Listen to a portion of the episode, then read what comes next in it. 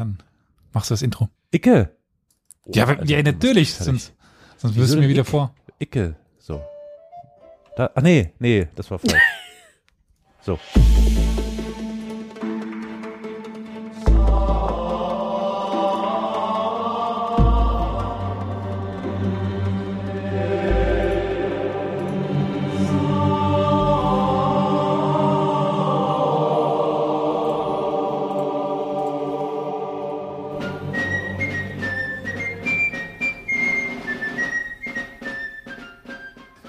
Soll ich so anfangen wie das letzte Mal? Hm, keine Ahnung. Egal. Fangen wir einfach mal an mit herzlich willkommen zu einer neuen Folge. Herzlich, herzlich willkommen zu einer neuen Folge Historia Universalis. Bindestrich, dem Geschichtspodcast, wie wir letztes Mal, glaube ich, geklärt haben. Oder vor, ja, doch, letztes Mal. Mit dabei heute fast alle. Mit dabei ist, mit wem fange ich ja normalerweise spät an? Ja, ähm, ja, mm, keine Ahnung, als hätte ich eine Erinnerung. Hi Carol. Hi Elias. Hallo Victoria. Hallöchen. Und hi Olli. Moin. so vollkommener Delay, so. Moin. Ja gut, das werden die Ja, Leute im Schnitt dann nicht hören, aber Nein, nein, aber es ist trotzdem schön. Immer wieder schön. ja, äh, Studio Link kann vieles, aber manchmal hat es dann doch ein bisschen Versatz, wie es äh, Flo immer nennt. Wie geht's euch? Gut, Очень хорошо. gut, gut. Kann Sehr ich schön. Ja, wir haben uns heute hier zusammengefunden, um diese, nein, äh, um nochmal über die Kosaken zu sprechen. Da sind wir ja das letzte Mal stehen geblieben, als die Kosaken mehr oder weniger die Unabhängigkeit verloren haben. Aber ich habe schon, hab schon damals so einen kleinen Ausblick gegeben. Aber vielleicht nochmal die Frage an euch. Was ist euch denn so am eindrucksvollsten in Erinnerung geblieben aus der Folge 1 über die Kosaken? Nix. ja, das mag für Olli dran liegen, dass er nicht dabei war. Nein, es ist gelogen. Ich habe heute noch reingehört, also. Aber leider nicht zu Ende. Also ich fand das ja krass, dass die Kosaken eigentlich nur Piraten waren. Ja. Halt Flusspiraten, aber Piraten. Mhm. Das fand ich cool. Und dass es halt keine Zusammenhang wirklich gab, außer dass sie keinen Bock hatten auf die drumherum. Und dann haben sie halt miteinander. Miteinander. Also bei mir ist hängen geblieben äh, äh, das Fett. Die war das? Vaseline. Die Vaseline. Ich sag doch, die hatten dann miteinander, ne? genau, auch so miteinander, genau. Äh, also das mit Piraten, bin ich da irgendwie gerade Kreide holen gewesen oder so? Ich hab's wieder irgendwie gerade, oh Gott. Ne, die waren ja vor allen Dingen am Anfang auf den Flüssen unterwegs Ja. und ja. dort natürlich auch ähm, den ein oder anderen Händler aufgebracht. Okay, aber das, dann, dann müssen wir schon konkretisieren und sagen, Flusspiraten. Ja, exactly, ja. was äh, Victoria sagte mit Flusspiraten. Ach so, oh. Äh, Also ich weiß nicht, was du vor zwei Morgen. Minuten getan hast. ich war gerade Kreide holen. Ich war gerade Kreide holen. Entschuldigung, ich bin noch ein bisschen durch den Wind. Okay, ja, naja, also äh, Flusspiraten mit äh, Vaseline, ja. Ja, also vielleicht ganz kurz zusammengefasst, es waren vor allen Dingen Männer zu Beginn oder zu Beginn eigentlich nur Männer, die von der strikten Gesellschaft in Russland geflohen sind und sich an den Flüssen an der Steppe angesiedelt haben. Also Don, Dnieper, Wolga, Terek, Jaik, heute der Ural äh, und später halt auch noch dann Meer. Und dort eben weit ab von der zentralen Regierung gelebt haben, in einem egalitären System, zu, gerade zu Beginn egalitär, also jeder durfte den sogenannten Ataman, den Hetman, den, den Hauptmann, daher kommt das Wort Hetman auch, wählen. Äh, ja, und ähm, wie es nun mal so ist, Macht korrumpiert, als es dann zum Beispiel das Hetmanat gab, was ja mehr oder weniger unabhängig war am Dnieper, also in der heutigen Ukraine. Einerseits auf Druck durch die bestehenden, äh, durch die bestehenden Regierungen, die bestehenden Autokraten wie König und Zar, äh, wurde die Gesellschaft dann doch ja unfreier, aber auch durch interne Verläufe, dass eben die Anführer doch die Macht behalten wollten, wurden diese Gesellschaften immer unfreier. Aber mit dem, mit den Kosaken sind zum Beispiel auch die Judenpogrome äh, in der Ukraine verbunden, also jetzt nicht sich da so eine super moderne, fortschrittliche Gesellschaft vorstellen, die dann auch zunehmend als Verteidiger der orthodoxen Religion auftreten und stets multiethnisch waren. Also es gibt keine kosakische Ethnie, das waren eben geflohene Menschen, meist Irgendwann später konnte man dann auch Kosak geboren werden, natürlich irgendwie.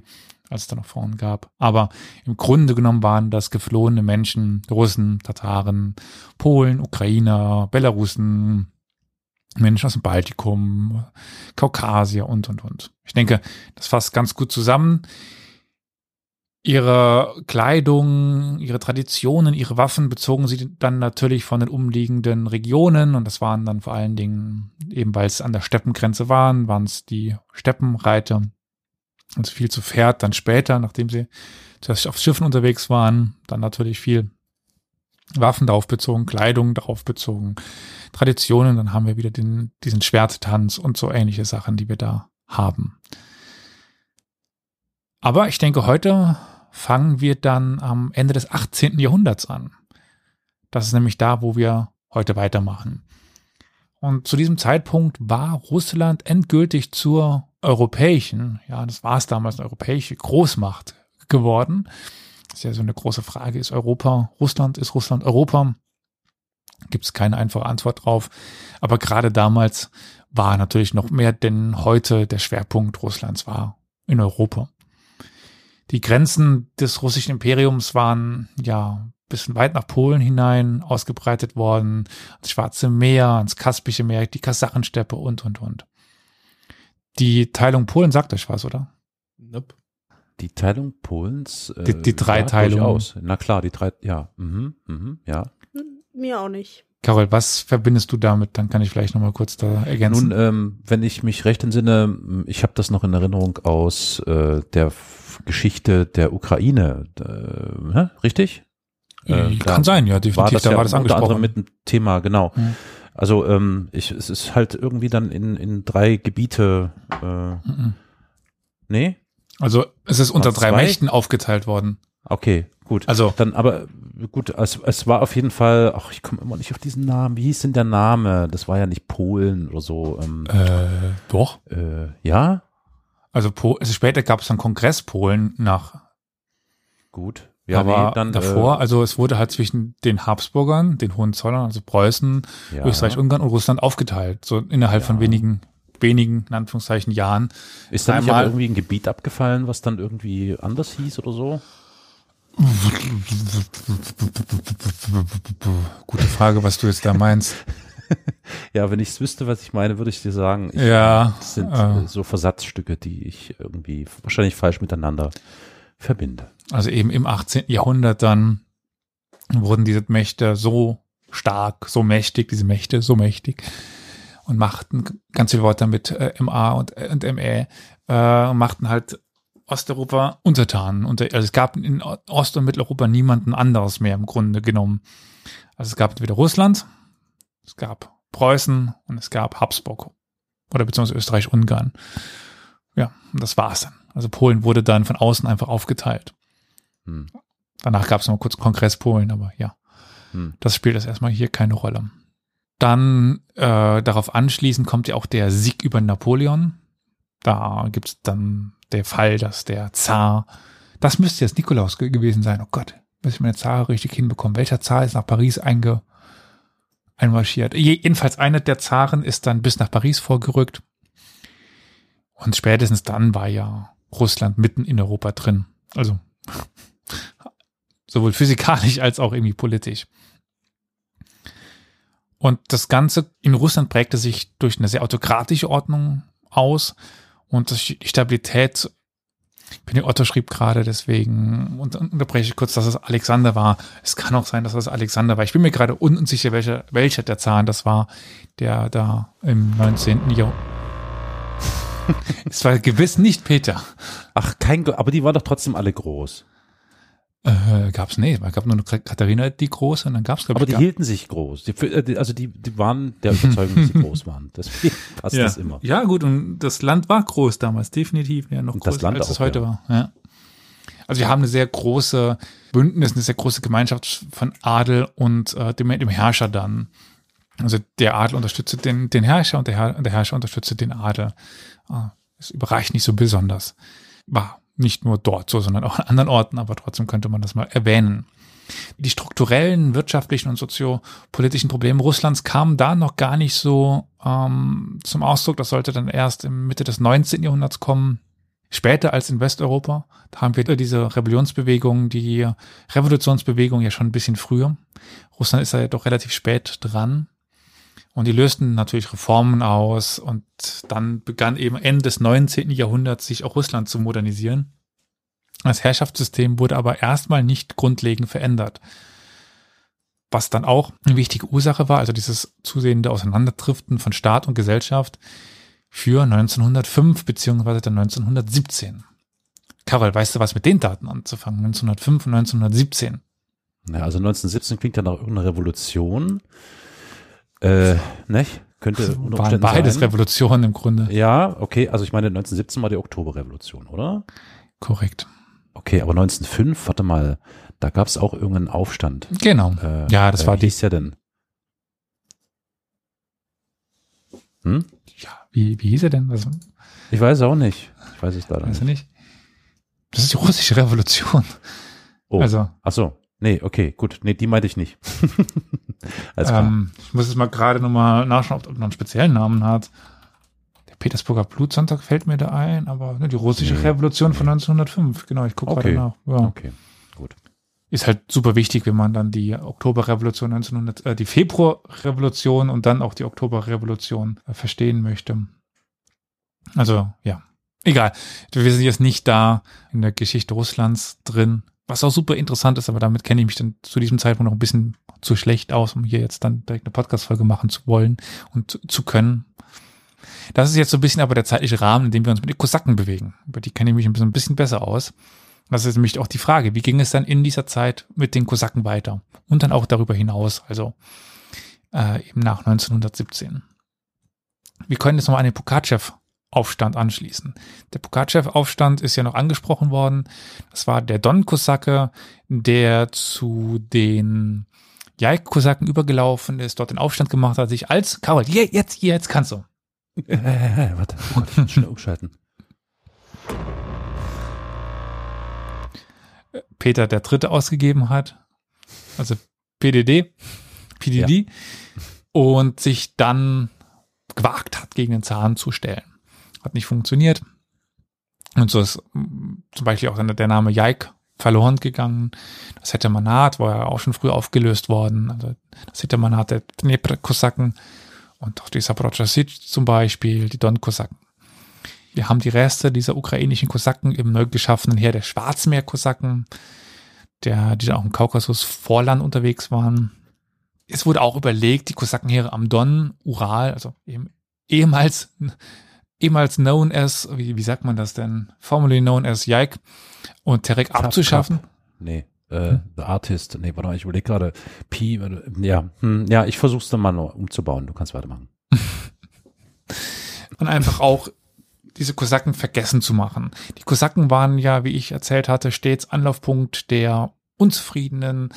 Sie waren Ausgang der Volksaufstände. Irgendwie musste man das jetzt möglicherweise eben tilgen, um gar nicht mehr sie als Vorbild da zu haben. Damit man eben, damit sie nicht mehr Anlaufpunkt der Unzufrieden werden konnten. Aber es geschah das Gegenteil. Im 19. Jahrhundert werden neue Kosakenheere geschaffen. Die Zaren wollen diese Einrichtung weiter behalten. Aber was sie taten, war die soziopolitische Ordnung umzugestalten. Also der Name und die Funktion sind beibehalten worden. Die Gesellschaft um es jetzt mal so breit zu greifen, die wurde neu gefasst. Neu definiert, könnte man fast sagen. Es wurden mehr, wurde weniger streng gefasst, was jetzt Kosaken waren, was nicht Kosaken waren und sie wurden hierarchisiert, das Egalitäre wirklich ausgelöscht innerhalb dieser Gesellschaft. Und so konnte man einen Militärstand erschaffen, der eng mit der Dynastie verbunden war.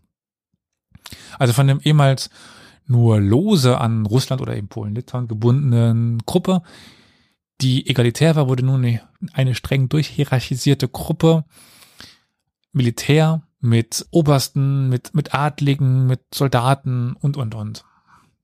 Und ganz oben stand nun seit 1827 der Thronfolger, der ist nämlich zum erhabensten Ataman aller Kosaken herausgerufen worden. Und damit gab es natürlich nochmal eine neue Verbindung, weil der Thronfolger war ja dann immer noch der Zar. Natürlich gab es dann im besten Fall einen neuen Thronfolger, der, der dieser Ataman war. Aber Die Kosaken waren nun an, an sich sehr eng an den Zahn gebunden. Zu Beginn des 19. Jahrhunderts waren die drei oder drei der alten, sage ich mal, Kosakengemeinschaften erhalten geblieben. Das sind die Don-Kosaken, die Telek und die Ural-Kosaken. Der Rest war mehr oder weniger verstreut worden. Dazu kamen dann noch im 18. Jahrhundert vom Staat einberufen die Heere von Ordenburg und die Schwarzmeerkosaken, von denen ich schon erzählt habe. Und um 1900 gab es dann elf Kosakenheere, die wie so ein Gürtel vom südlichen Russland über den Don, den Kaukasus, den Ural, Sibirien bis zum Amur und dem Ussuri dann sich zogen. Also wir haben südlich des Kernrusslands bis dann nach Sibirien eben einen Gürtel von Kosaken, die dort an meistens Flüssen, aber auch eben in Städten mittlerweile lebte. Das wichtigste und sicherlich größte Heer war das Donheer immer noch auf dessen Territorium um etwa 1800 320.000 Kosaken lebten. 1863 haben wir schon 630.000 Kosaken und 1914 zu Beginn des Ersten Weltkriegs 1,46 Millionen Kosaken mit Familienangehörigen im Don-Kosaken-Gebiet. Mhm. Aber das waren natürlich nicht alles nur Soldaten. Von diesen 1,46 Millionen Kosaken zu dieser Zeit hatten dann in Anführungszeichen nur noch 170.000 eine, eine militärische Ausbildung genossen. Da sehen wir schon was ganz, ganz Wichtiges. 1800 gab es sicherlich nicht so viele äh, militärische Kosaken, wie ich sagte, also 320.000. Da waren auch schon Angehörige da dabei. Die Rate aber, oder sagen wir mal, der, der Unterschied war viel geringer. Da hatten wir vielleicht 130.000 militärische davon. Aber von 170.000 zu 1,46 Millionen zeigt nämlich eine Sache, dass Kosaken mehr Frauen hatten irgendwann, es kosakische Frauen auch gab, äh, Kinder hatten, dass es Kosaken ohne militärische Ausbildung gab und, und, und. Also diese immer mehr werdende, ja, keine Ethnie, keine, kein Volk, um diesen komischen Begriff mal zu ver verwenden, aber immer mehr dahin sich entwickelten. Die überwiegende Mehrheit der Kosaken sprach dann auch Russisch. Da haben wir noch ein bisschen mongolischsprachig oder äh, turksprachige, zum Beispiel die Kalmücken, die da auch noch teilweise zuzählten. Zu den Kalmücken hat er auch mal eine eigene Folge, beziehungsweise zu den Euraten, wer sich da mal reinhören will, der weiß dann auch ein bisschen mehr, was mit den Kalmücken anzufangen. Und mittlerweile diente nicht mehr Tscherkask, das war ja auch mal früher das Zentrum auf einer Insel im Don. Naja, wir haben mittlerweile, sie waren sehr kreativ in der Namensbenennung dieser neuen Hauptstadt seit 1805. Was denkst du denn, Carol, wie hieß die denn, die Hauptstadt? Äh, keine Ahnung. Hat äh, Victoria, hast du eine Idee, wie die Hauptstadt nach Tscherkask hießen könnte? Ähm, also entweder Tschirkast 2 oder Kosakstan, also Kosaktown. So irgendwie. Ah, nee, noch nicht ganz. Olli, hast, hast du eine Idee? Nee, nicht wirklich. Ja, Neutschekask. Neutschekask. Ich habe an New York, da war ich aber nicht so ja, falsch. Ja, ja Novotschekask, ja. Okay, okay. War zu einfach. Ja, wir, wir haben nicht gesagt, dass es schwer ist. Mittlerweile, wenn man sich aber mal kurz überlegt, wo der Don fließt, also es waren ja ursprünglich waren die Kosaken ja mal Grenzwächter, aber der Don war nicht mehr an der Grenze. Ähm, es war irgendwie so Aufgabe verfehlt. Aber so passiert es eben, dass dieses Gebiet der Don-Kosaken immer mehr ins, ja, ins Landesinnere quasi rückte. Und wir haben 1888 sogar eine Großstadt im Gebiet der Don-Kosaken. Das war so die erste Großstadt im Kosaken, also Kosakengebiet. So, jetzt könnte man ein bisschen raten, Geografie. Habt ihr eine Ahnung von der Stadt am Don? Wahrscheinlich nicht, oder? Nee. Nee, nee, Moment, das, was ich im Kopf habe, ist, glaube ich, Amoral, oder? Sag mal Der den Namen. P, wie ist mit P, Perm? Nee. Perm? Perm ist äh, in der Nähe vom Ural, ja. Die ist aber Ja. eine sehr, sehr alte Stadt. Hm. Also mittlerweile, also eine Stadt ist schon erwähnt worden mal in einer Folge, das war Voronezh. Aber die geht's nicht. Also ich könnte jetzt hier schnell äh, äh, äh, große Städte. Rostov na Rostov na Danu oder halt Rostov am Don. Aha. Sagt euch das was? Ja, das Rostov am Don ist mir, ja. Genau, das klar. war eine Großstadt damals und das ist ja heute immer noch. Mhm. Das war die erste Großstadt in einem Kosakengebiet. Südöstlich des Donheeres, zwischen dem Fluss Kuban und dem Asowschen Meer, lag dann das Territorium der Kuban-Kosaken. Also nicht der Kuba-Kosaken, sondern der Kuban-Kosaken. Die hatten 1914 auch mehr als eine Million äh, Kosaken. Das war das zweitgrößte Kosakenheer Russlands. Am Ende des 18. Jahrhunderts waren dann auch die ukrainischen Schwarzmeerkosaken an den Kuban umgesiedelt. Also da gab es auch wieder eine Zusammenlegung. Und zusammen mit den Terek-Kosaken, die von 1832 bis 1860 in das sogenannte Kaukasien-Kosakenheer einge äh, eingegliedert worden waren, hatten eben also die äh, Kuban und die Terek und die kaukasischen Kosaken die hatten nun die Aufgabe der Sicherung des Kaukasus. Das war auch zu dieser Zeit eine sehr wichtige Aufgabe, den Kaukasus zu schützen, wo ja auch ein Gebiet, ein Kontaktgebiet lag mit den Osmanen zu dieser Zeit, einer der größten Gegner des Zarenreichs. Es gibt auch ja den sogenannten 40-jährigen Kaukasuskrieg Russlands, wo es dann, der damit endete, dass die Tschetschenen, die Dagestaner, die Tscherkessen und andere kaukasische Völker schlussendlich unterworfen worden sind äh, als 1864 und da hatten sich auch all diese Kosakenheere dran beteiligt.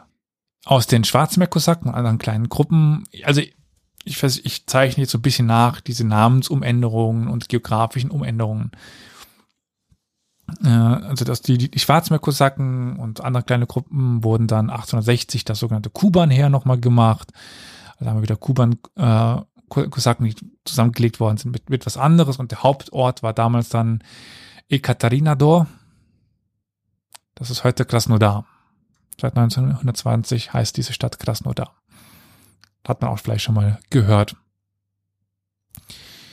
Im selben Jahr wurde dann auch ein altes Terek-Kosakenheer wiederbelebt, wieder eingesetzt. Also man kam es nicht auf die Idee, die Kosaken aussterben zu lassen, ganz und gar nicht. Die übrigen acht Kosakenheere, die ich jetzt nicht aufgezählt habe, also nicht das Don oder das Kuban-Heer, die waren kleiner, also die hatten auch 1914 weniger als eine Million Mitglieder. Wir hatten jetzt mit den Don und Terek und oder Kuban, Kosaken, hatten wir eine in Südrussland und am Kaukasus. Und jetzt gehen wir mal ein bisschen weiter nach, nach, nach Osten. Haben wir immer noch die Ural-Kosaken und, und Orenburg-Kosaken. Die waren vor allen Dingen dazu eingesetzt, um die Kasachensteppe zu schützen. Da haben wir ja im 19. Jahrhundert auch noch eine russische Ausbreitung. Also die, die Kasachen waren noch nicht endgültig unterworfen, mehr oder weniger lose. Und da wurden auch dann die Kosaken eingesetzt, um das immer weiter voranzutreiben. Und hier gab es natürlich auch durch die Gegebenheiten sehr, sehr großen Anteil an turkstämmigen Kosaken. Also wir haben viele Baschkiren, Kasachen, Kalmücken, Tataren, äh, ja, die sich dort eben als Kosaken verdienten, weil eben mittlerweile die, die Kosaken nicht mehr also wie, wie, wie früher sich durch Zulauf bedienten an neuen Soldaten, sondern man begab sich quasi in den normalen Solddienst zu Russland und wurde dann den Kosaken dort zugezählt. Da kommt gerade auch die, die Frage von, von Superbur, ob die unzufriedenen Russen immer noch zu Kosaken werden konnten. Ja, weniger. Die, auch die Gesellschaft bei den, den Kosaken war nicht mehr frei zu, zu dieser Zeit. Also wenn ein Leibeigener weggelaufen ist von den Kosaken, konnte er dort nicht frei werden, weil sich diese Kosaken mittlerweile Russlands vollkommen unterstellt hatten und dann doch, doch wieder zurückverkauft worden, zurückgegeben worden sind. Dementsprechend gab es nicht mehr diese äh, Möglichkeit. Natürlich konnte man immer noch, wenn man eine gewisse Freiheit hatte, zu den Kosaken gehen und dort eben mm, ja gewisse Sachen zu erobern, zu plündern und dadurch Reichtum zu erlangen. Aber für die ganz einfachen Bauern, die zu diesem Zeitpunkt fast alle Leibeigene waren in Russland, war das nicht mehr möglich. Also als dieser große Anlaufpunkt, der äh, war es nicht mehr und ähm, die Gesellschaften wurden auch mehr oder weniger nach außen abgeriegelt. Nur eben dadurch, wenn der Staat neue Kosaken unter Dienst stellte und zuge zugewiesen hat. Also die, die Kosaken waren deutlich verschlossener gegen außen zu diesem Zeitpunkt. Was auch religiös noch interessant ist, dass die Hälfte der Uralkosaken Altgläubige waren. Altgläubige sollte ich zu diesem Zeitpunkt gleich mal erklären. Ich denke, von euch hat sich noch niemand mit dem orthodoxen Glauben auseinandergesetzt, oder? Im Zuge der Corona-Pandemie ist das leider nicht ausgeblieben. ähm, da gab es ja so ganz äh, äh, skurrile Geschichten. Ansonsten kann ich leider, ob schon das sicher ein ganz interessantes Thema wäre, nicht allzu viel zum orthodoxen Glauben sagen, der sicher sehr äh, spannend zu analysieren wäre. Hast, ja? Also ich habe auch nur mal so ganz grob die Basics mal, mir mal angelesen, aber nicht genug, dass ich jetzt irgendwas erklären könnte. Hm. Die Feiertage sind interessant, die weichen tatsächlich auch von den, äh, ich sag mal, hierzulande christlichen Feiertagen schon um einiges ab. Naja, die weichen nicht in dem Sinne ab, sondern die haben einfach nur einen anderen Kalender. Anderen Kalender, ne? Genau. Ja. Naja, aber Ja, also die feiern auch trotzdem- Weihnachten am sie 24.. Weichen trotzdem ab. Ja, aber nicht am 24. Doch. Echt? Ja, nur nach deren 24. Naja, ja, ne, Mann. Ja, das ist ein Unterschied. Mhm. Aber gut, äh, das ist jetzt eine andere Diskussion, aber von den Altgläubigen habt ihr noch nicht gehört. Im Grunde genommen könnt ihr euch das ähnlich vorstellen wie Protestanten und Katholiken. Also es gab irgendwann mal eine Reformation des orthodoxen Glaubens, aber zentral gesteuert vom Staat. Und jeder, der sich dieser Reformation nicht anschloss, also das sollte man nicht Reformation nennen, aber damit, damit man sich dar- darunter was vorstellen kann. Ah, waren die Altgläubigen die, die aus religiösen Gründen noch ihre großen Bärte trugen Ja. und die dann äh, dafür die Bartsteuer zahlen mussten? Unter anderem, ja. Ja, haha. Also die Bartsteuer war das mit äh, Peter dem Großen. Ich kann mir aber vorstellen, dass es später auch noch eine Bartsteuer gab, ja. Genau, wir haben ja jetzt noch die weiteren Kosakenheere, die fünf asiatischen Kosakenheere, die dort auch vom 17. bis zum 19. Jahrhundert sehr aktiv waren, wenn es um die Erschließung neues Land, neuen Landes geht, sei es mal freiwillig oder gefordert vom russischen Staat, mal unfreiwillig. Äh, 1808 wurden zum Beispiel die sibirischen Kosaken gegründet die wurden, weil die sich ja sehr künstlich gegründet haben und es jetzt nicht so viele, sagen wir mal, russischstämmige oder Russen überhaupt, wie auch immer, die, welche Ethnie die hatten, gab dort, die wurden sehr, sehr, sehr stark unterstützt durch Zulauf oder beziehungsweise durch ähm, eben unter Sold, genommene Menschen, die dorthin geschickt worden sind, Russen, Ukraine, Soldaten, Nicht-Russen, sogar Kriminelle. Und das können wir nochmal zu, zu Superburs Fragen sagen. Also es gab zum Beispiel Soldaten, die aus dem Dienst ausgeschieden sind und dann zu Kosaken worden, ge geworden sind. Der kosakische Dienst war natürlich ein militärischer Dienst, aber pff, ah, wie, wie könnte man das denn vergleichen? Mehr auch teilweise ein Polizeidienst oder sowas. Äh, nicht ganz so streng. Die lebten jetzt nicht nur in den Kasernen, sondern auch eben in ihren Häusern. Und so konnte man sich die Karriere eben erarbeiten, indem man zuerst Soldat war. Und dann ist man dann in einem gewissen Alter zu den Kosaken gegangen, schon Polizist geworden im Grunde genommen. Äh, wobei natürlich der Begriff Polizist hier schwierig zu verstehen ist, immer mit einer nötigen Vorsicht. Klingt ein bisschen wie die sächsische Sicherheitswacht. Ja, genau. Ne? Sächsische, Sicher sächsische Sicherheitswacht oder Kosaken Abgekürzt. ist dasselbe. SS? SS, ja, ohne Scheiß. Ohne Scheiß, ja, ist wirklich so. Hm. Ja, nur noch die, die sächsische Aufpasswacht, das ist eine SA. Oh Gott, sächsisch auf. Ja, so eine Art, so eine Art, genau. Ähm, Aber die Kosaken sind mir deutlich sympathischer als die Sächsinnen. die Sex innen. Nicht zu vergleichen mit den Sex außen oder was? Ja, ja, ja, nee, nee, ich muss die ja alle triggern, verstehst du? Die, also, wer das hört und äh, Sachse ist und sich angesprochen fühlt, der kriegt gerade einen Herzinfarkt.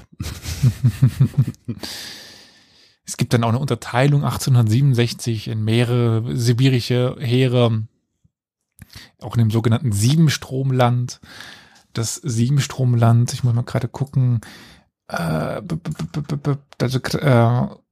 äh, schwierige Aussprache.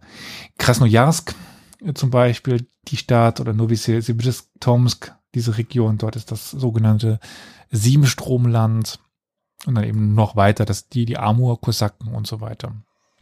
Oder Transbaikal-Kosaken her äh, 1851 und die Transbaikal-Kosaken hatten dann auch 1917 260.000 Kosaken.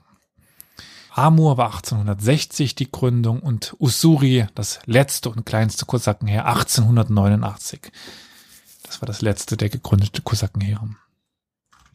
Natürlich genossen die, je weiter sie von St. Petersburg oder dann auch äh, Moskau später wieder, je weiter die entfernt waren, desto mehr Freiheiten hatten die am Anfang, aber natürlich wurden sie auch immer wieder weiter eingegliedert, weil die Beispiele von dem 16., 17. Jahrhundert stets noch mahnend da waren, dass die Kosaken eben Volksaufstände anführten, Rebellionen anführten.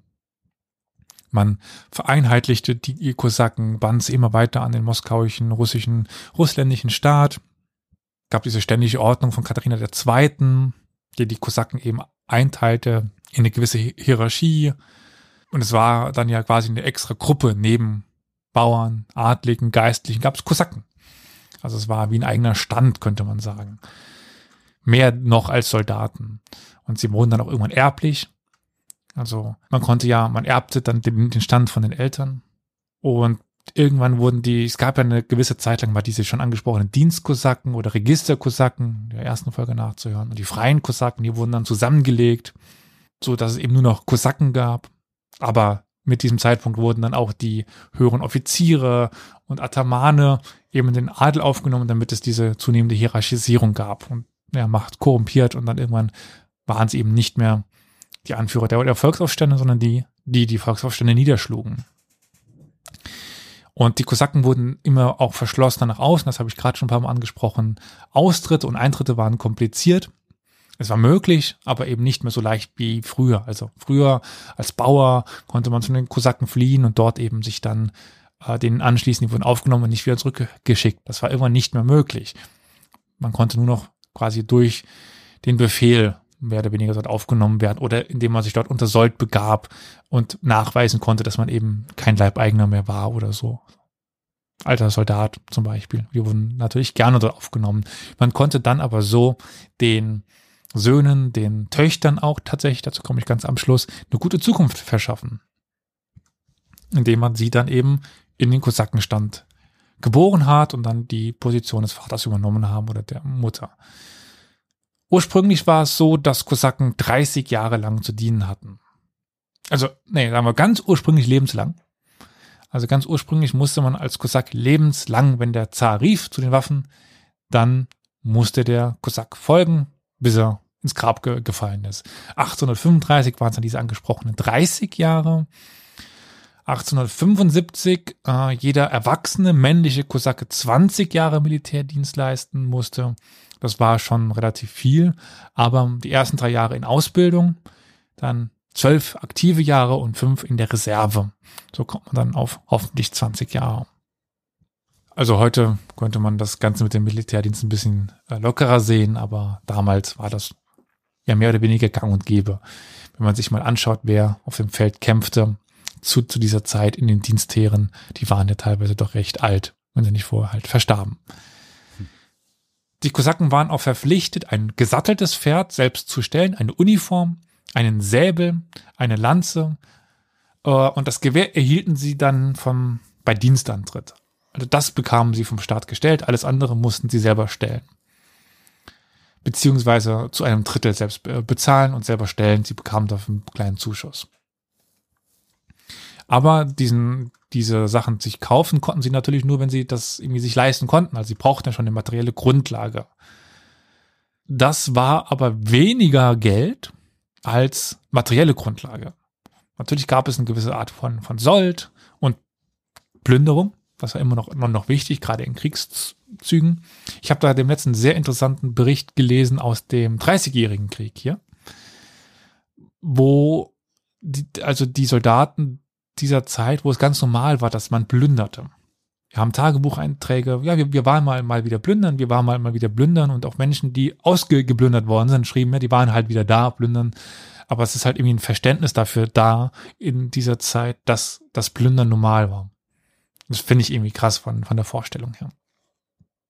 Aber zurück zu unseren Kosaken. Die erhielten dann eben Land, Grundstücke, mit denen sie sich ernähren konnten. Wir sind gerade, das sind wir bei den Frauen, die ähm, die Landwirtschaft betreiben konnten, ähm, Viehhaltung betreiben konnten, damit dann auch Geld verdienen konnten und damit sich dann die Waffen kaufen konnten. Und so war es so, dass ein in Anführungszeichen einfacher Kosak sich um seine Familie und um Vieh kümmern musste und das Ackerland bebauen musste und in den, in den Militärdienst musste. Aber auch das war ja jetzt keine Neuheit in Russland. Das hatte ich zum Beispiel auch schon bei den Strelitzen erzählt, dass es bei denen sehr ähnlich war. Auch diese hatten vom Zar Land gestellt bekommen, wo sie dann anbauen konnten und und und. Also das war relativ normal. Die Viehzucht hatte einen höheren Stellenwert als bei russischen Bauern. Also gerade die Kosaken waren berühmt zum Beispiel für äh, Fleisch und Molkereiprodukte. Auch waren ihre, ihre Grundstücke deutlich größer und so, also zum Beispiel im Vergleich zu normalen Bauern im Russischen Reich oder zu Grundbesitzern im Russischen Reich. Die Bauern waren ja eben meistens unfreie. Was heißt meistens? Also es gab halt Leibeigene, die auf dem Land arbeiten und Besitzer. Es war aber meistens so, dass die Kurzacken überproportional große hatten und dann auch es sich leisten konnte, Tagelöhner zu beschäftigen oder das Land zu verpachten, wo sie wieder eine Einnahme dadurch dann bekamen, womit sie sich ihre Waffen kaufen konnten und es so gesicherter war, dass die Kosaken im Kriegsfall auch kämpfen konnten und nicht nach ein paar Kämpfen wieder zurückkehren mussten, weil sie sich um Land kümmern mussten, weil sie sonst nicht überleben konnten. Jetzt hatte ich schon ein paar Mal über die Gesellschaft gesprochen, die natürlich, also diese egalitären Elemente und so weiter, die natürlich immer weiter abgebaut worden sind. Nichtsdestotrotz konnte man so ein paar Elemente über die Zeit retten. Und zwar wurden die Heeresatamane von der Regierung bestimmt. Doch auf lokaler Ebene gab es immer noch eine gewisse Selbstverwaltung. Trotz mancher Missbräuche blieben diese egalitären Traditionen immer noch irgendwie ein Bestandteil, mehr oder weniger zentral, der kosakischen Identifikation. Es gab immer noch große Selbstbestimmung, was die Rechtsprechung angeht, was die Beteiligung angeht und so weiter und so fort. Das konnte man noch nicht ganz zurückdrehen. Die knapp drei Millionen Kosaken, die 1897 2,3 Prozent der gesamten Bevölkerung Russlands ausmachten, die stellten einen weit überdurchschnittlichen Teil der Soldaten, nämlich 14 Prozent. Also 14 Prozent aller russischen Soldaten waren Kosaken, die aber wiederum nur 2,3 Prozent der gesamten Bevölkerung Russlands ausmachten. Das sehen wir auch heute wieder, dass in Russland die nicht ethnischen Russen den großen Teil der Armee ausmachen und auch gerade der ausgerufenen, der neu ausgehobenen Soldaten. Bei der Kavallerie war das sogar noch deutlich krasser, noch deutlich ausschlagekräftiger. Die bestand nämlich teilweise bis zu 70 Prozent aus Kosaken. Also 50 bis 70 Prozent der russischen Kavallerie war kosakisch. Bietet sich natürlich an, weil das waren eben vor allen Dingen, das waren vor allen Dingen Kosaken. Und daher kommt auch diese 14 Prozent, vor allen Dingen. Ethnisch setzten sich die Kosaken im Jahr 1897, da haben wir besonders gute Zahlen für, deswegen diese komische Zahl, aus 79 Prozent Russen, 17 Prozent Ukrainern, 1,5 Prozent Tataren, je eine Prozent Kalmücken und Buryaten und dann noch weiteren kleinen Gruppen zusammen Wer mal Lust hat, kann gerne die Wikipedia-Liste für ethnische Minderheiten in Russland einmal aufmachen. Und dann sieht er die 120, 30 oder so, glaube ich, die allein auf dieser Wikipedia-Liste stehen an ethnischen Minderheiten. Das ist eine ganz schöne Latte. Die Kosaken waren aber lange nicht in die reguläre Armee eingegliedert, sondern waren irreguläre Verbände mit Spezialaufgaben wie Aufklärung, Einsatz hinter den feindlichen Linien und Überraschungsschlägen. Aber das ist jetzt sehr theoretisch mit dieser regulär, irregulär und so weiter. Da möchte ich gar nicht groß drauf eingehen. Aber im Grunde genommen treffen wir nämlich in allen großen Kriegen des 19. Jahrhunderts treffen wir Kosaken im Kampf für Russland. Dementsprechend ist diese Trennung auch, ja, ein bisschen zu hinterfragen. Äh, wir haben zum Beispiel im großen Vaterländischen, nicht im großen Vaterländischen, im Vaterländischen Krieg. Das große kommt später. 1812 äh, haben wir ähm, ja, irgendwas knapp über 60.000 Don Kosaken in 50 Regimentern, die da kämpfen. Im Siebenjährigen Krieg und in napoleonischen Kriegen gelangten dann die Kosaken nach Westeuropa. Wir haben sie zum Beispiel 1760 in Berlin, 1799 in Zürich und 1814 haben wir sie in Paris. 1814, warum sie da in Paris waren, das, das wisst ihr, oder? Also unabhängig davon, dass man wahrscheinlich in Paris gut Urlaub machen kann. Ja, äh, hat vielleicht irgendwas mit der Revolution zu tun, nicht? ja, so indirekt, ja. Mhm. Stefans Kellerwerkstatt sagte es gerade und Superbur auch schon. Da war ja so ein angeblich kleiner Franzose unterwegs. Hm. Ja gut, Na Napoleon, aber was, warum waren dann Russen in Paris? Hä? Ja, die Koalition der europäischen Mächte, die Napoleon dann besiegt hat, die wurde ja mehr oder weniger angeführt von dem Zaren. Und so ist der Zar einmarschiert in Paris. Ach so. Die kamen ja bis Paris dann. Deswegen ah. war, waren dann Kosaken eben dabei. Okay. Und ja, wie äh, der Media-Wikinger schrieb nach der Völkerschlacht bei, bei Leipzig, genau, ging es dann immer weiter. Gehen Westen, anders als, vorher. Genau, wir haben dann auch Zeichnungen, zum Beispiel in Paris von Kosaken au- aus dieser Zeit, irgendwie dieses asiatische Aussehen, diese komischen Uniformen, also komische Anführungszeichen für die Pariser dieser Zeit, dieses, die, die Wildheit, das waren diese wilden Fremden aus dem fernen, fernen Osten, das waren die Kosaken zu dieser Zeit. Das war natürlich schon irgendwie interessant, war exotisch. Haben Im, sich auf dem Montmartre da hier immer malen lassen, oder? Bestimmt, ja. Haben sich alle hingestellt und dann ich war da der, der Fußballspieler, der da die Laternen hochkletterte. Okay, es wird jetzt langsam abstrus. äh, ja. Hm. Warte, warte, warte. So. Äh, ich sollte das ja so machen. Ähm, Im Krimkrieg, der hat mir auch schon mal in der einen Folge hier angesprochen, von Balaklava. Balaklava. Oder wie auch, ich weiß gar nicht, auf was wir uns geeinigt haben.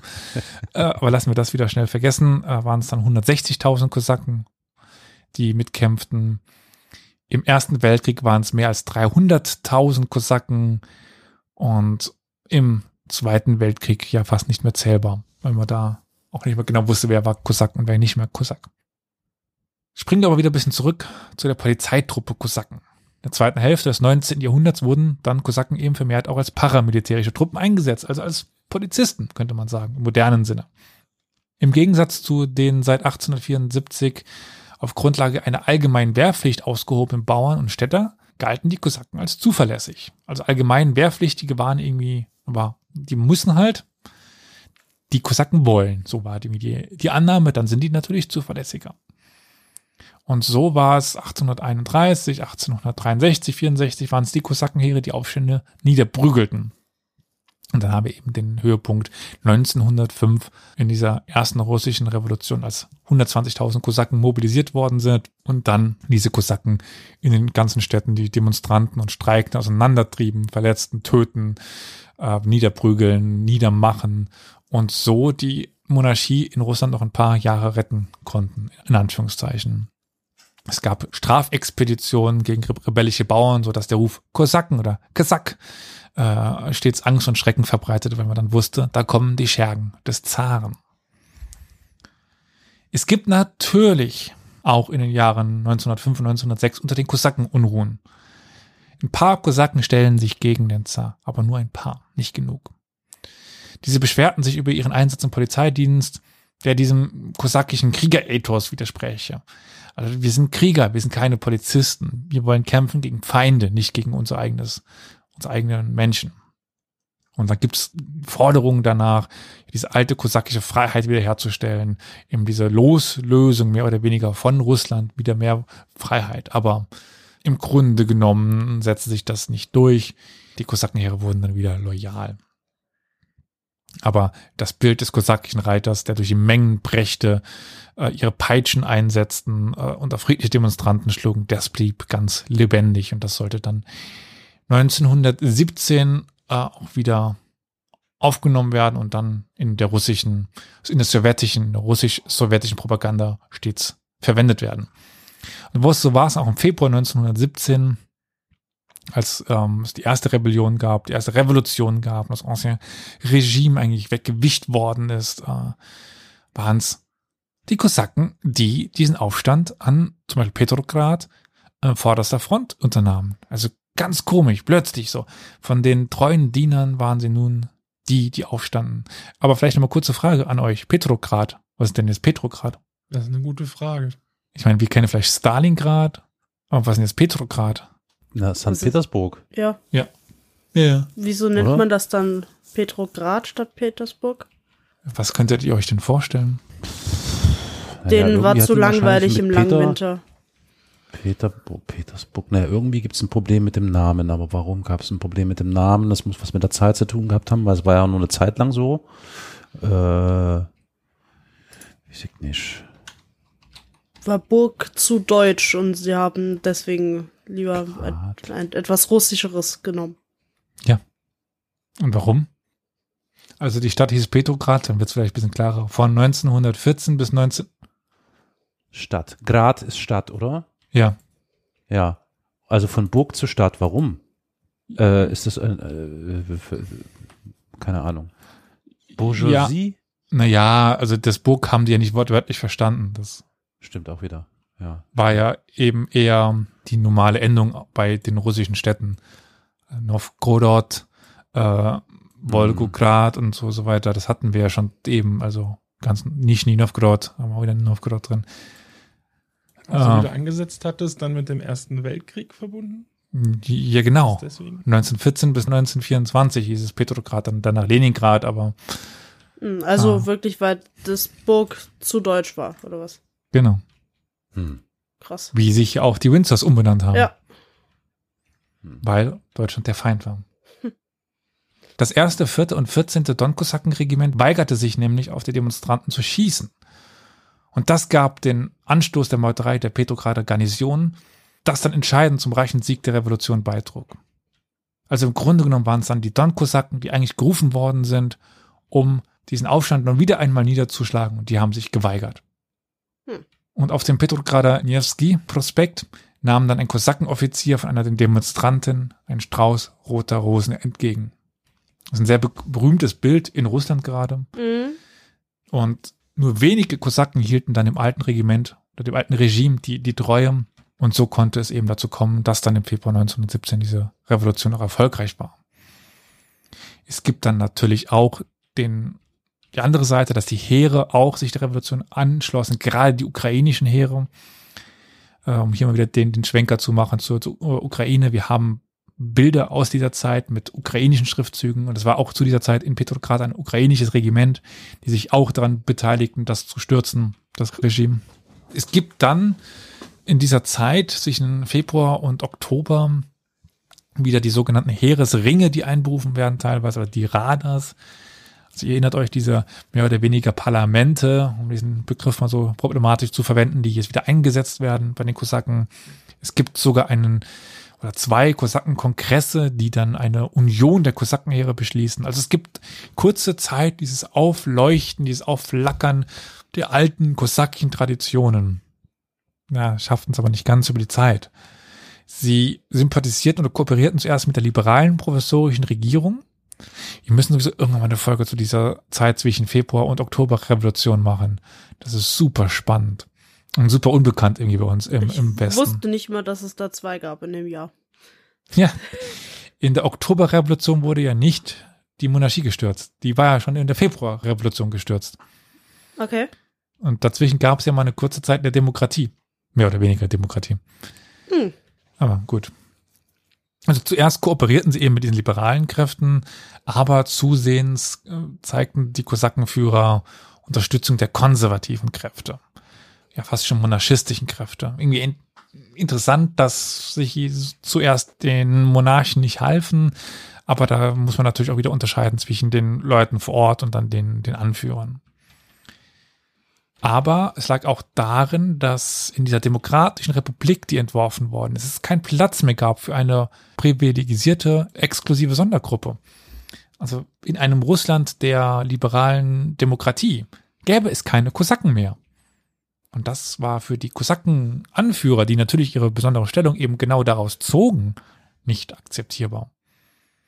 Zum anderen besetzten arme Bauern in der Agrarrevolution, die nun Russland erschütterte, auch immer mehr Boden des Adels. Unter ihnen eben auch wohlhabende Kosaken. Also an diese Bauern, die nun frei wurden, verloren sie ganz viel Land und ganz viel Reichtum. Doch das konnten die aus ihrer Perspektive natürlich nicht akzeptieren. Ende August 1917 oder als Ende August 1917 der Oberbefehlshaber der russischen Armee, das war Lafrik Kornilov. Das war der Sohn eines sibirischen Kosaken, der nahm, der unternahm einen Putsch, um dann diese Anarchie zu beenden. Der suchte die Unterstützung der Kosaken, er war der Sohn eines Kosaken. Aber da blieben sie erst einmal neutral und mischten sich nicht ein. Da wir jetzt nicht von einer Augustrevolution sprechen, können wir wissen, da passiert jetzt nicht so besonders viel. Es lag auch daran, das muss man auch bedenken, die Kosaken waren kriegsmüde. Russland war kriegsmüde. Der Erste Weltkrieg war ja immer noch am Toben, mehr oder weniger. Es dauerte ja auch, bis, bis Russland dann ausschied. Und natürlich konnte man jetzt nicht die, die, die Leute so leicht dafür gewinnen, eben jetzt viele, wie es wieder in einen Krieg zu ziehen. Und die Atamane mussten Rücksicht nehmen auf die Stimmung der Kosaken, die ganz positiv gegenüber einer Gruppe gestellt waren, die immer wichtiger geworden sind. Das waren die Bolschewiki. Da wisst ihr, wer das war, oder? Ja, die Bolschewiken, die Hauptsozialisten, die dann, also die Hauptströmung der Sozialisten, die dann äh, gewonnen hat. Genau. Am 25. Oktober 1917 kommt es dann eben zu dieser berühmten Oktoberrevolution oder Novemberrevolution, als die Bolschewiki dann einen Staatsstreich unternahmen.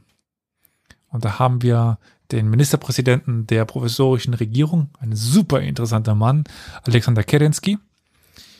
Äh, und der, der versuchte dann noch, die Truppen gegen die Bolschewiki zu mobilisieren. Wir haben einige Kosaken, die ihm dann noch folgen, aber nicht, äh, nicht mehr wirklich viele. Also wir haben den Piotr Krasnov, der schließt sich dem Kerensky an. Ich frage jetzt dich, Carol, nochmal, weil du, denke ich, am meisten vielleicht gehört haben könntest über diese Zeit von deiner Schulbildung, vielleicht noch, ich weiß es nicht. Kommt dir der Name Kerensky noch irgendwie bekannt vor? Nee, leider gar nicht, nee, nee.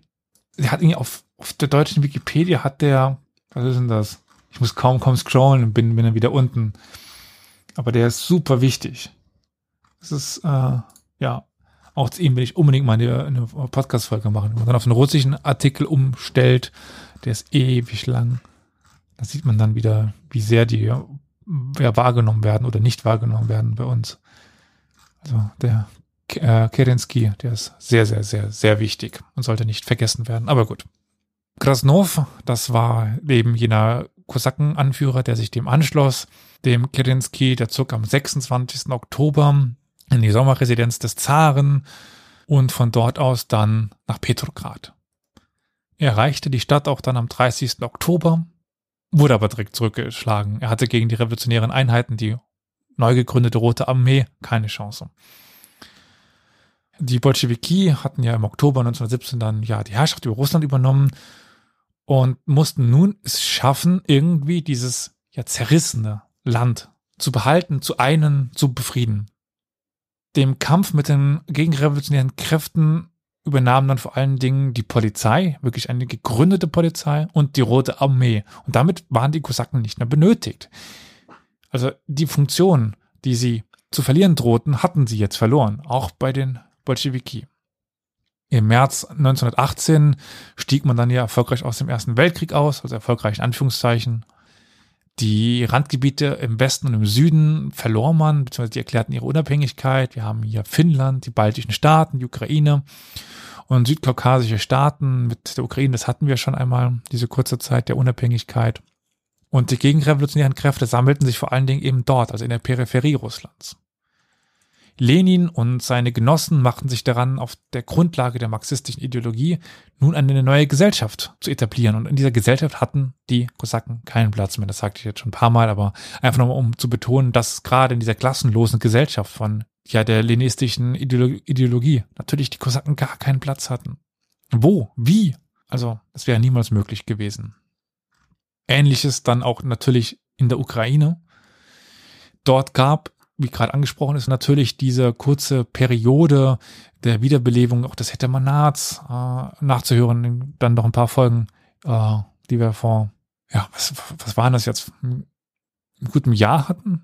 Nee, war nicht im guten Jahr, oh Gott. Zum Beginn des Ukraine-Kriegs, da können wir gerne nochmal nachhören, dann wenn es um diese ja, kurze Zeit auch des Direktoriums geht, des ähm, Auflebens des Hetemanats Dementsprechend an dieser Stelle nur ganz kurz angesprochen, dass es das natürlich gab, aber spätestens dann mit dem Augenblick, wo die Bolschewiki auch noch äh, zu die Ukraine ausgreifen, ist das natürlich auch Vergangenheit. Der Bürgerkrieg, der Russland vom Ende 1917 bis Anfang 19, also ja, eher Ende 1920 erschütterte, der forderte ja gewaltig viele Todesopfer, Menschenopfer. Also man geht da von Schätzungen bis zu acht Millionen Toten aus. Nur durch den Krieg. Nicht, also nur durch den zweiten Bürgerkrieg, also nicht durch den ersten Weltkrieg, sondern dann nochmal noch da drauf addiert acht Millionen Tote. Äh, unvorstellbar, wie, wie ich für mich selber finde. Hm. Und das war natürlich auch ein Klima, was dadurch erschaffen worden ist. Also diese ja, Bestialisierung der, der Gesellschaft mehr oder weniger fast schon. Also wenn man sich vorstellt, dass sie seit 1914 nur Gewalt erlebt haben, erklärt vielleicht auch dann vieles später, äh, was dann passiert ist. Wir haben in diesen Wirren trotzdem weiter Kosaken, die auftreten. Mal auf der einen, mal auf der anderen Seite, mal mehr oder weniger unabhängig. Es gab dann noch unter einem Ataman namens Dutov, war ein Ohrenburger äh, Kosaken, der versuchte dann auch nochmal den, den, den Aufstand in der Nähe von, von Omsk, also in Sibirien. Aber auch er war wirklich nicht erfolgreich. Er wurde im Februar 1920 erschossen. Be beziehungsweise das war sein äh, Nachfolger, Alexander Krutschak. Es gibt da noch theoretisch eine Übergabe an den Gregory Semenov, aber der schafft es, das könnte man vielleicht noch erwähnen, das fällt mir gerade ein. Semenov war derjenige, das auch, wusstet ihr, wusstet ihr, dass Japan Russland angegriffen hatte zu, zu dieser Zeit? Hm. Ja, da, also das ist mir irgendwie ein Begriff. Also es gab Clinch, warte mal, wann war denn das? Wann das war, denn das? Ja, wenn, wenn du den russisch-japanischen Krieg meinst, aus dem ich mal den, hier diese. Genau, den meine ich. Aber nee, das war ja nee, vorher. Nee, also vorher. in diesen Wirren Aha. des äh, Bürgerkriegs greift Japan Russland an. Echt? Ich, Es ich habe irgendwie nur im da. Kopf, dass es halt den russisch-japanischen Krieg und dann im Zweiten Weltkrieg dann nochmal irgendwie Clinch gab, aber Nee, gab auch davor schon Ja. was. Wann war das? Ja, 1919, 1920. Genau, also in den Wirren Ja. sozusagen der Oktoberrevolution. Genau. Genau. Das, das, ja, ja, Sagt ja, dir was? Ja, ja, Okay, irgendwie interessant. klingelt's da. Das ist interessant. Das war aber auch nur so ein, so wirklich so ein kurzes Intermezzo, ne? Ja, ja. Ja. Die, die Spannung war ja immer da. Also das ist ja dann auch Mhm. diese. Ja, Ah. die Spannung an sich klar, aber dieser kriegerische Eingriff, das war Ja. einfach nur so ein, so ein kurz so ein Blitzding, um Chaos zu stiften, habe ich irgendwie im Kopf, aber ich weiß nicht, wo ich das her habe. Ja. Verdammt. Beziehung, also zuerst war es eben so, dass die äh, Japaner, jetzt muss ich das irgendwie mal zu- zusammenbekommen, die Japaner hatten die, ro- die royalistischen, die weißen Truppen unterstützt. Also denen dann auch ge- geholfen, je je nachdem äh, Teile nochmal zurückzuerobern. Also Sibirien war lange Zeit Rückzugsgebiet der Weißen, also der royalistischen Truppen. Und dort hatte ja ein Regime, ein monarchistisches Re Regime bis, 19, bis Ende 1920 noch Bestand in Sibirien. Der Semenov, der sich eben lange dort wehrte, der musste 1921 nach China fliehen. Dort arbeitete er dann teils für den japanischen Geheimdienst oder als Leibwächter des ehemaligen chinesischen Kaisers. Interessante Persönlichkeit, finde ich. Mhm. Wäre auch eine Folge wert, ne? Ja, ja. Aber am Ende des Zweiten Weltkriegs wurde er dann von sowjetischen Truppen in der Mandschurei gefangen genommen und 1946 in Moskau gehängt. Ich könnte noch auf die Don-Kosaken eingehen. Auch die wehrten sich in gewisser Weise gegen die Rote Armee, aber so kann ich noch ein paar Namen nennen. Das lasse ich jetzt mal weg. Genau, da kommt nochmal der Krasnov vor. Es gibt auch Kosaken auf der Seite der Roten Armee, die aber mehr oder weniger ihre Stellung aufgegeben hatten, die sich zwar irgendwie noch als Kosaken definierten, aber nicht mehr die Sonderrechte inne hatten, aber so dann auf der Seite der, der Roten kämpften. Viele der Kosaken mussten dann nach dem Sieg der Sowjets, der Bolschewiki, fliehen. Äh, Das waren ungefähr 60.000 bis 80.000 Kosaken, denen es gelang, so Sowjetrussland noch rechtzeitig zu verlassen. Die anderen wurden mehr oder weniger freiwillig zwangssowjetisiert, mussten ihren Stand verlassen. Aber ich komme dazu gleich nochmal ein bisschen. Die meisten von denen gingen nach äh, Deutschland, Österreich, Frankreich, Polen, Rumänien, Ägypten, Südamerika und Australien. Äh, Also in die Welt. ja, danke, so kann man das auch sagen. Es gibt teilweise dann Freiwilligenarmeen, die sich im Ausland bildeten, wo die dann hingingen. Aber ja, etwa 18.000 sollten nochmal nach Russland zurückkehren. Äh, Es gibt auch ein paar, die nach China gehen, gerade gerade von den Transbaikal-Heeren und sich dort äh, dann versuchten, äh, dort auch dann zum Beispiel in den chinesischen Bürgerkriegen, also Chiang Kai-shek und, und so weiter, dort mitkämpften. Ach so, das könnte ich auch noch sagen. Genau, eben aufgrund dieser, dieses, dieser Flucht aus Sowjetrussland nach zum Beispiel Deutschland formierten sich auch in den ja, Ländern dort nochmal dann Gruppen, die dann ja nicht mehr als Kriegerelite unterwegs waren, sondern sagen wir Chöre oder Reiterkunstgruppen. Ach, na das, das sind die, die jetzt immer noch durch die Gegend ziehen, ne? Genau. Ja.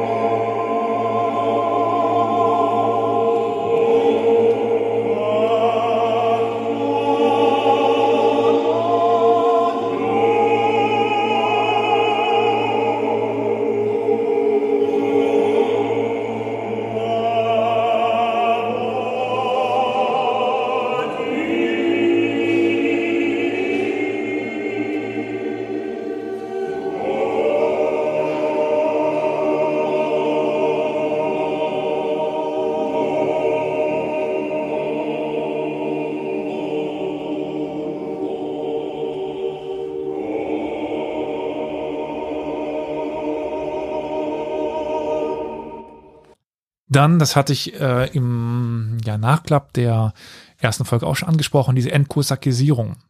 Also bevor es die Entkulakisierung gibt, also diese Liquidierung des Kulakentums, die jetzt erinnere ich mich auch an dieses Wort, äh, gab es die Entkosakisierung. Also quasi schon 1919 beginnt die kommunistische Partei, die KP, damit Kosaken zu, zu verfolgen. Das war noch früher das Feindbild, als es die, als es die Kulaken gab. Hm. Erinnere mich kurz, was nochmal die Kulaken waren. Ja, die Kulaken waren so dieses, die, diese angeblichen Großgrundbesitzer, äh, die dann vernichtet werden mussten, so. damit äh, es eine stand, standeslose Gesellschaft in Mhm. Russland gibt. Im Grunde genommen aber so eine Art Hexenverfolgung. Natürlich waren das schon eher eben die Leute, die das Land besaßen. Aber äh, es wurde auch irgendwann mehr oder weniger so ein ähm, ja, politischer Begriff, den man verwenden konnte, um Feinde aus dem Weg zu schaffen. Dann war eben jeder mal schnell ein Kulak. Also das Großbauerntum im, im Endeffekt. Ja, okay. Und so begann spätestens im Jahr 1921 auch die physische Eliminierung der Kosaken. Also man wollte sie als eigenständige, politische, soziale und kulturelle Kraft zerstören. Während man nun den Nationalitäten Konzessionen machte, also Lenin ging ja schnell daran zu sagen, jede Nationalität hat ein gewisses Recht und dürfen gleichbestimmt nebeneinander leben und so weiter. Da sind die Kosaken aber ausgenommen worden. Es, die Kosaken wurden eben nicht als ethnische Gemeinschaft anerkannt, was sie auch im Grunde genommen nicht waren, Hm. aber die äh, administrativen Einheiten wurden aufgelöst, äh, die Menschen wurden verteilt, umgesiedelt, zwangsumgesiedelt, verfolgt, getötet, vertrieben und, und, und.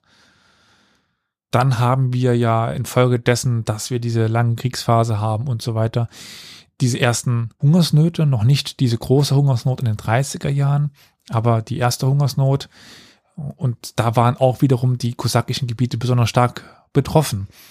Also eine sehr spezielle oder eine gezielte Besteuerung der wenigen Ressourcen, die man noch hatte, eben auf die Gebiete, wo die Kosaken nicht lebten, um die Feinde sich so vom Hals zu schaffen.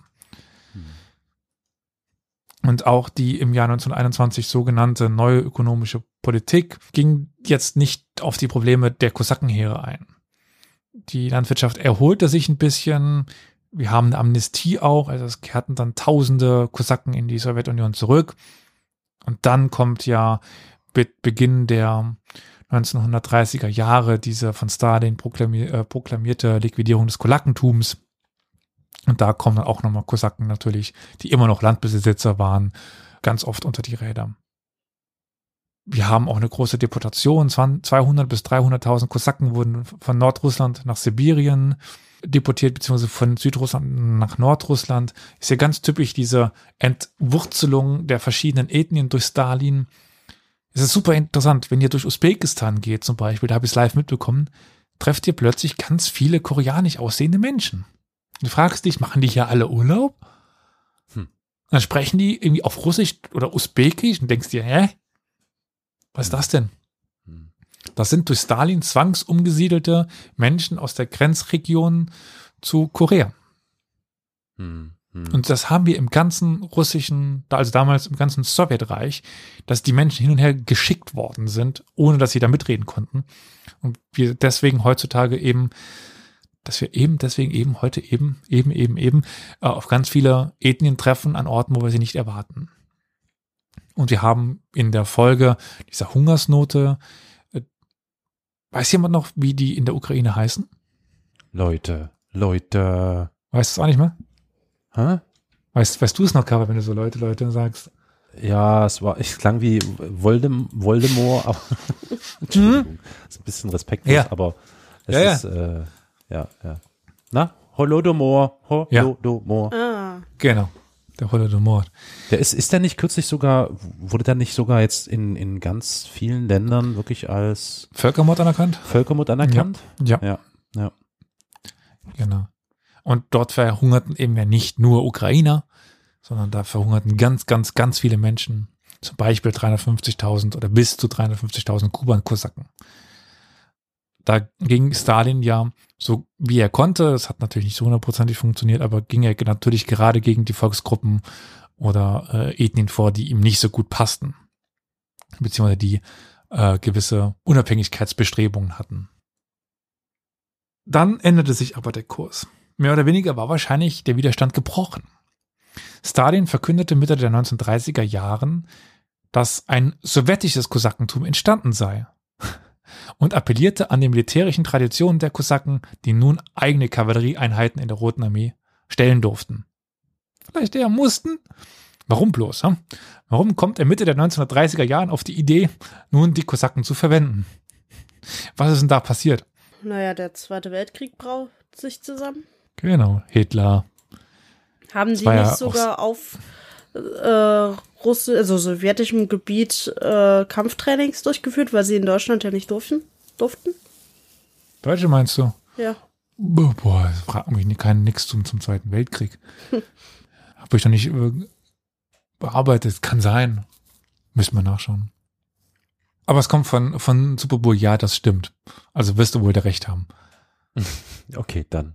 Wir müssen echt mehr Leute einladen, die mehr wissen als wir. äh, Das wird nicht äh, schwer. ich hau dich jetzt äh, böse an. Ähm, so kommt es dann aber trotzdem zum Krieg zwischen Sowjetrussland und Deutschland. Ich meine, das denke ich ist dann doch auch mir bekannt, was da passiert ist. Und da kämpften auch Kosakenverbände, Kavallerieverbände. Jetzt würde Flo natürlich sagen, wenn ich jetzt sage, dass die wenig gegen die deutschen Panzer und Maschinengewehre ausrichten können, würde Flo sagen, ja, aber das ist ja nicht mehr so, die, die, dieser Mythos der eisernen Walze und so weiter, das war natürlich immer noch viel zu, zu Fuß und mit Wagen und so weiter. Ja, natürlich. Aber im Grunde genommen waren die Kosaken aus der Zeit gefallen. Also diese klassischen Kampfweisen der, der Kosaken waren so ein bisschen aus der Zeit gefallen. Und so mussten sie gerade am Anfang eben doch lernen, gegen diese neue Art und Weise vorzugehen. Und das komplette russische Heer, jetzt könnte man wieder auf die Säuberungsaktion Stalins eingehen in den 30er Jahren und ähm, die ganze Sowjetarmee war ja führungslos. War ja wirklich wie ein Huhn ohne Kopf, das kreichend im Kreis läuft. Hm.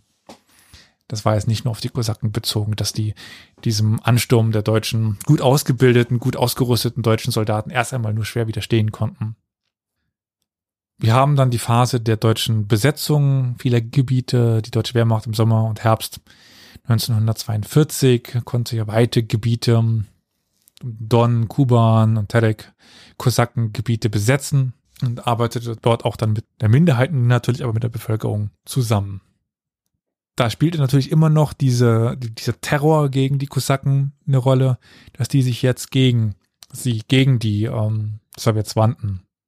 Es ist aber dasselbe wie auch in der Ukraine, wo viele Ukrainer eben aufgrund ihrer Erfahrung mit Sowjetrussland nun mit Deutschland zusammenarbeiteten, weil sie sich so eine bessere Zukunft erhofften.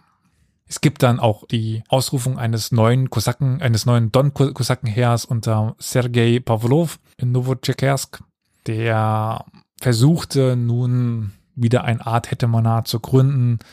Aber das, den Nationalsozialisten war das relativ egal.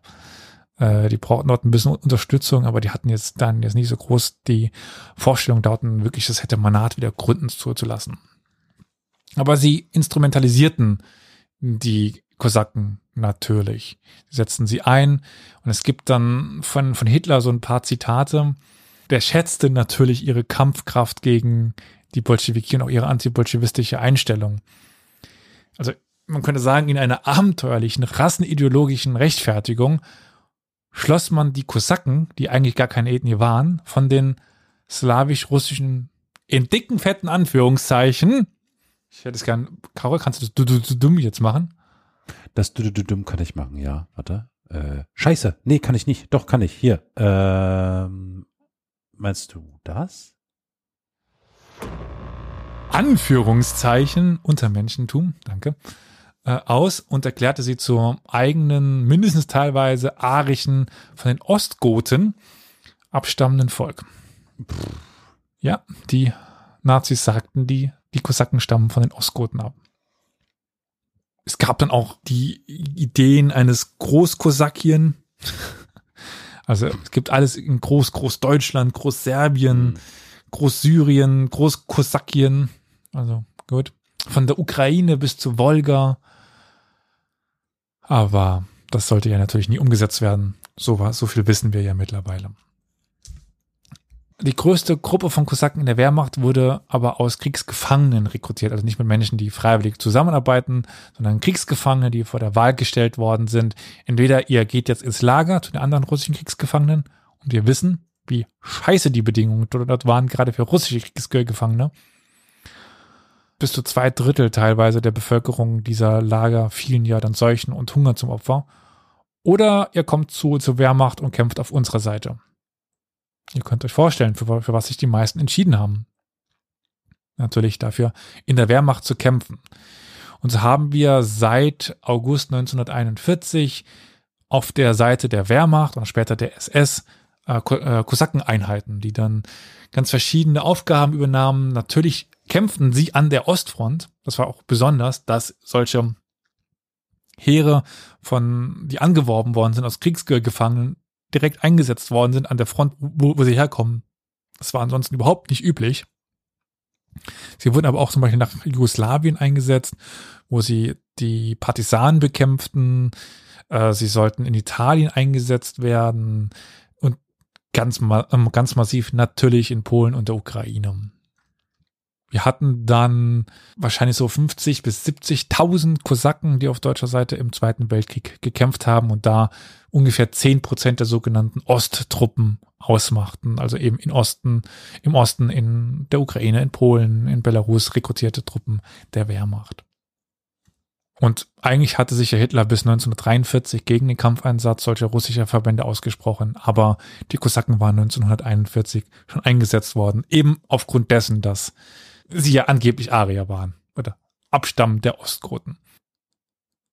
Nach dem Zweiten Weltkrieg war es für diese Kosaken, die auf deutscher Seite kämpften, natürlich ja mehr oder weniger ein Todesurteil. Eigentlich wäre es so gewesen, also die meisten Kosaken haben versucht, dann nach Kriegsende, die waren vor allen Dingen damals in Jugoslawien und Italien, irgendwie sich in britische Kriegsgefangenschaft oder amerikanische Kriegsgefangenschaft zu begeben, weil sie dort eben hofften auf faire Bedingungen und dass sie überleben. Aber die Briten lieferten die Kosaken aus, obwohl sie wussten, was das für die Kosaken bedeutete. Sie lieferten sie dann an die Sowjetherrschaft aus und die meisten Offiziere wurden dann auch erschossen und die übrigen äh, wurden dann in russische Straflager geschickt, wenn sie nicht vorher schon Selbstmord begangen. Also von den 40.000 Kosaken, die Ende Mai, Anfang Juni 1945 an die Sowjetunion ausgeliefert worden sind, haben wenige überlebt. Der größte Teil verstarb dann in den sowjetischen Gulags. Dann das Kosakentum nach dem Ende der, äh, des Zweiten Weltkriegs. In der Sowjetunion wurde seit dem Zweiten Weltkrieg das Kosakentum aus dem öffentlichen Bewusstsein komplett verdrängt. Lediglich in der Form von staatlich organisierten und kontrollierten Tanz- und Chorgruppen, auch hier sind sie also wieder Chorgruppen, waren Kosaken irgendwie noch präsent. Aber ansonsten waren sie komplett ausradiert. Erst mit dieser beginnenden Lockerung der, der Gesellschaft, dem ja, Beginnen dieser Perestroika, erst seit dem Ende der 1980er Jahre gab es dann gesellschaftliche Bewegungen, die eine Renaissance des Kosakentums anstrebten. Dabei knüpften sie aber nicht an Leute wie Rasin, den Stegner Rasen oder Pukatschew an, sondern tatsächlich eher an diesen, an diese Zeit der Kosaken im Dienste des Zaren.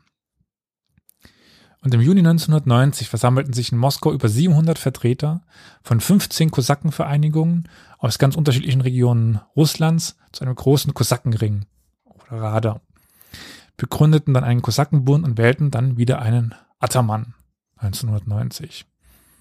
Und so haben wir in den frühen 90er, 1990er Jahren quasi im Grunde alle alte Kosakenheere vom Don bis an den Usuri wieder wiederbelebt. Das sind die sogenannten Neokosaken, die dann auch im Oktober 1991 eine Donnenrepublik proklamierten. Gleichzeitig machten sie sich daran, ein kosakisches, in Anführungszeichen, Volk als in Anführungszeichen eines der ostslawischen Völker mit einem besonderen physischen und geistigen Antlitz, Zitat Ende, zu konstruieren.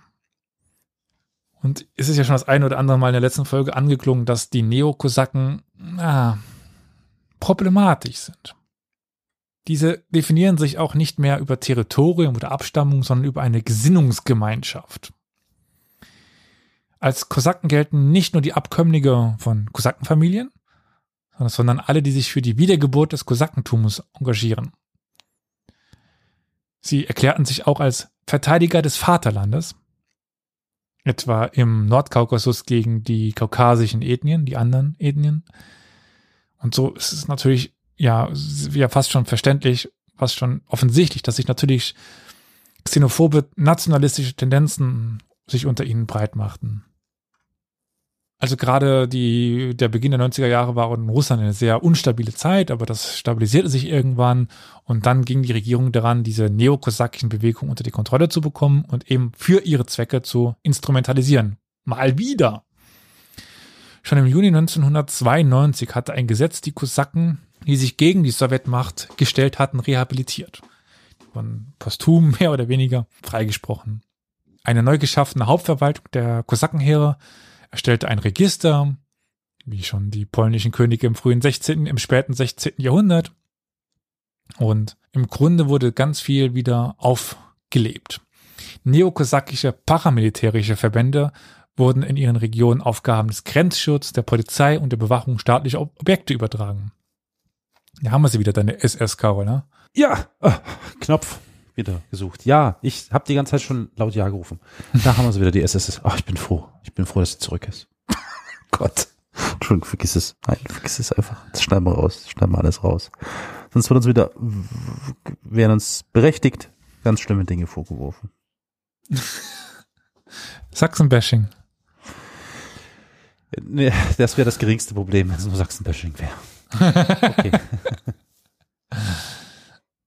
Neokosaken knüpften auch als äh, knüpften auch an die traditionelle Rolle der Kosaken als Mehrer und Bewahrer des Imperiums an, indem sie als Freiwillige in den bewaffneten Konflikten in Erscheinung treten oder traten. In, in Transnistrien 1990, im Kaukasus auch 1990, 2008, im russisch-georgischen Krieg in Südossetien äh, oder auf serbischer Seite im Kosovo-Krieg Ende der 1990er Jahre und Natürlich auch im Ukraine-Krieg auf beiden Seiten.